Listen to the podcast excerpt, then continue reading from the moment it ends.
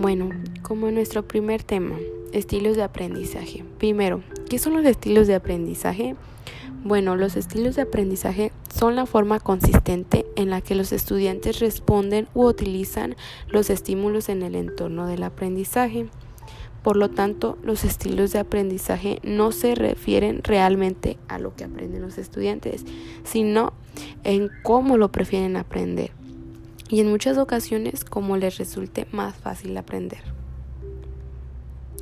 Hay personas a las que se les resulta más fácil aprender observando o los colores o por fotografías. Les ayudan como que a aprender más fácilmente. Mientras que otros aprenden leyendo y pues así esta es su manera de estudiar. Como primero, los activos. Los estudiantes que prefieren en un estilo de aprendizaje activo son los que disfrutan de nuevas experiencias, no son escépticos y poseen una mente muy abierta. Dos, como dos tenemos a los reflexivos. Estos son los individuos que prefieren un estilo de aprendizaje más reflexivo. Ellos observan las experiencias y miran todos los ángulos en los que ocurren las cosas. Como tres tenemos a los teóricos. Los teóricos ellos suelen tener una personalidad muy perfeccionista. También son muy analíticos, pero les gusta sintetizar y buscar integrar los hechos en teorías coherentes, sin dejar ningún cabo suelto. Ellos les gusta quedar con su mente clara. Los siguientes son los pragmáticos. ¿Ellos cómo son? Bueno, pues ellos son un poco más prácticos, necesitan comprobar sus ideas, son muy realistas a la hora de tomar decisiones y resolver una cuestión. Ellos se orientan en su aprendizaje hacia la necesidad de dar respuestas a ciertos problemas concretos. Los lógicos que podría decirse matemáticos. Los individuos con el estilo de aprendizaje lógico que prefieren el emplear la lógica y el razonamiento en lugar de conceptualizar. 6. Social. Este estilo de aprendizaje también se le puede llamar grupal. Este es característico de aquellas personas pues que prefieren vaya con los que a trabajar con las demás personas que siempre pueden. El 7 es el solitario. Este estilo de aprendizaje, también llamado como individual o solo, es característico de aquellos que prefieren la soledad y la tranquilidad para estudiar, aquellos que sienten que son pues lo suficiente como para entregar su trabajo por sí mismos, que no les gusta andar compartiendo ideas, bueno, pues esto es más fácil para ellos trabajar individualmente.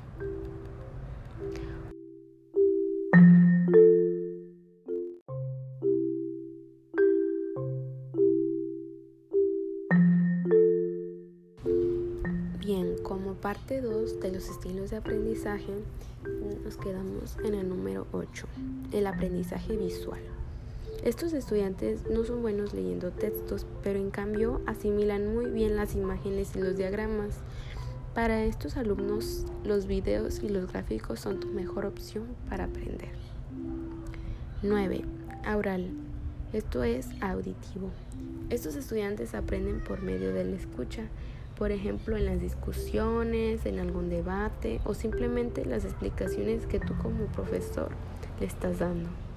10. Verbal, lectura y escritura, también conocido como aprendizaje lingüístico. Los estudiantes con este estilo de aprendizaje estudian mejor leyendo o escribiendo. Para ellos es mejor leer los apuntes o simplemente elaborarlos. Número 11. Kinestésico. Estas personas aprenden mucho mejor con la práctica. Bueno, esto quiere decir que haciendo, leyendo o observando es a donde llevan a cabo su análisis y su reflexión y así se lleva a cabo su aprendizaje. 12.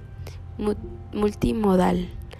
Algunos individuos combinan varios de los estilos anteriores, pero por lo que no tienen una preferencia determinada es decir, que cualquiera del aprendizaje que su profesor le imparta va a ser completamente entendido.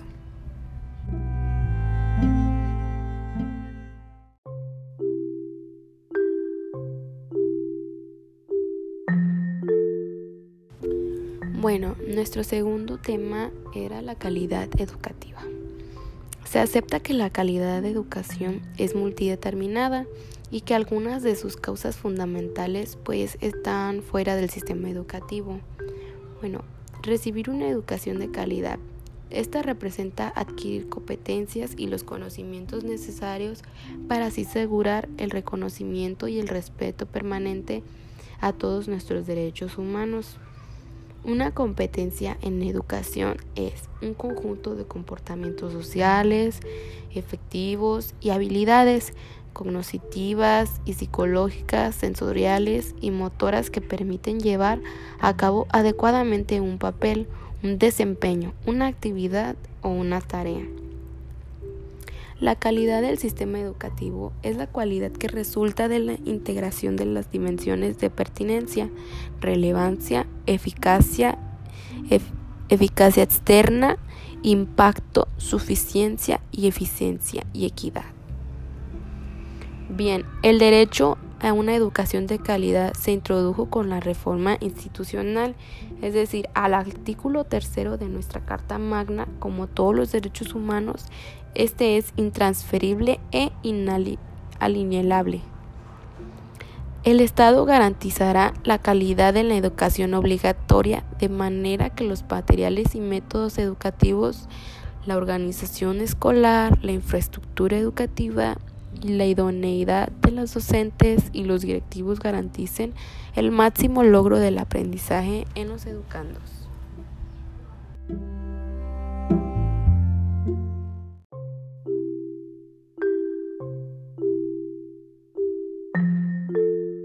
Como tercer tema, modelos de práctica docente. Pero, ¿a qué se le domina educación? Bueno, pues por educación entendemos que es un proceso por el cual se transmite un conocimiento, hábitos y costumbres de valores a una sociedad, a otra generación. Bueno, la educación. La educación viene del latín educere, que significa sacar o extraer, y educar, que es la manera de formar e instruir. La educación es un fenómeno universal y complejo de la vida social indispensable para la continuidad de las culturas.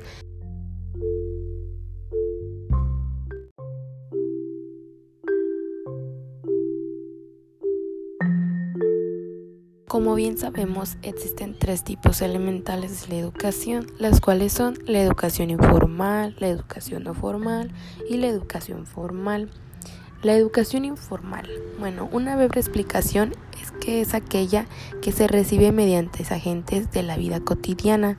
Un ejemplo podría ser la educación que se imparte en la familia o en la comunidad, la cual este implica la transmisión de hábitos de socialización, normas, valores, tradiciones, higiene, etc. La educación no formal, por educación no formal se comprende a todas aquellas iniciativas educativas sistemáticas que no son conducentes al título, pero que permiten la capacitación de las personas en diferentes edificios o áreas de conocimiento. Ok, la educación formal.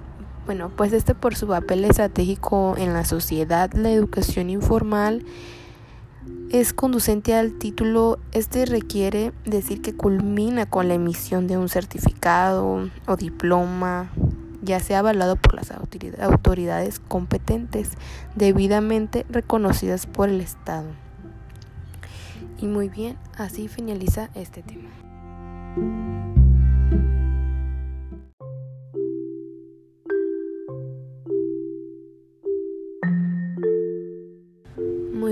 Para nuestro último tema, entre el modelo, la tradición y los estilos de práctica docentes.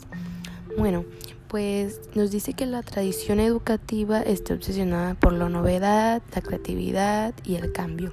Se olvida intencionalmente a la mejor tradición educativa, que quiere decir la riqueza acumulada, que esta es la que nos hace deudores de nuestros antepasados y que hace que hay que reconocer y actualizar.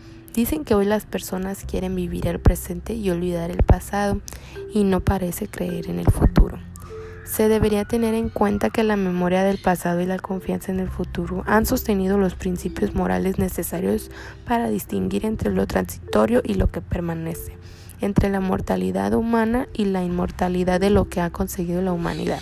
Sin tradición, la educación queda desorientada. Bueno, para esto la pedagogía, eh, que es la resistencia y la recuperación, comenzó muy pronto como pudo en torno a esta segunda mitad de los años 50 del siglo XX con la creación de una serie de escuelas privadas, estas generalmente emparadas en la iglesia más, más renovadora.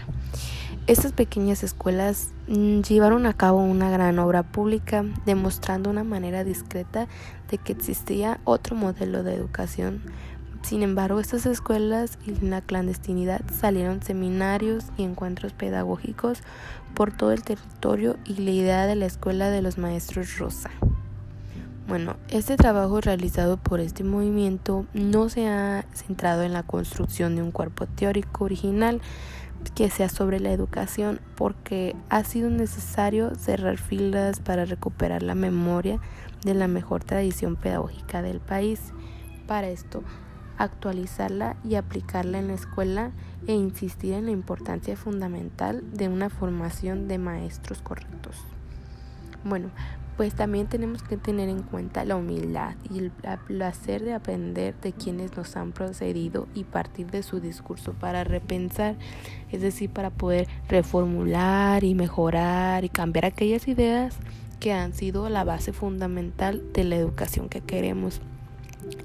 Si estas ideas fueran nuevas, no serían básicas.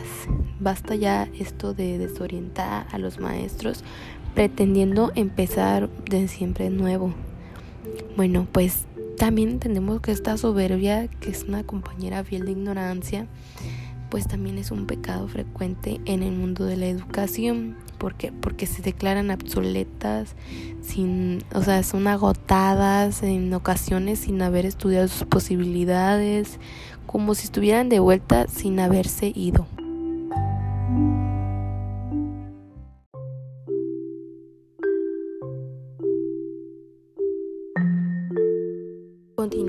En tiempos de la Segunda República tuvo un lugar en Cataluña la auténtica revolución escolar. Cabe decir que en esta fue propicia el Ministerio de Instrucción Pública, la Generalidad Cataluña y el Ayuntamiento de Barcelona creyeron de verdad que la enseñanza era una pieza clave para la regeneración del país y con el apoyo de una parte importante de la sociedad se recogió la tradición de la escuela nueva las aportaciones de esta institución libre de enseñanza y el trabajo realizado en Cataluña en tiempos de mancomunidad. Bueno, pues esta revolución partía de tres principios básicos, el cual fue primero el reconocimiento de la dignidad humana, que en educación representa pleno desarrollo de la personalidad de todos los niños y jóvenes. Segundo, la defensa de igualdad, que supone en educación una escuela pública para todos mixta y laica. Tercero, en la práctica de una convivencia basada en la participación y responsabilidad como bases para el funcionamiento de un sistema democrático. Bueno, pues esta revolución educativa terminó dramáticamente en España. El franquismo se alió con el catolicismo más conservador y los vencedores de la guerra civil impusieron una escuela basada en autoritismo extremo. Se han dado respuestas coherentes, vaya hacia estas cuestiones, a partir de que estas demandas de una sociedad democrática habían adoptado ciertos sistemas capitalistas y compatibles con la sociedad del bienestar, pero este modelo hoy ha entrado como en una tipo crisis y nos ha planteado cómo enseñar en un mundo en cambio para un futuro de incertidumbre.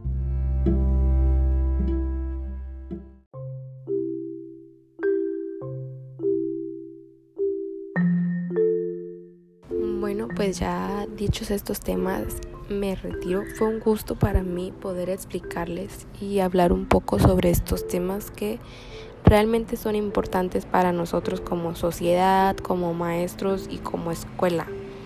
Espero que todo haya sido claro y no haya quedado ni una duda. Por mi parte ha sido todo.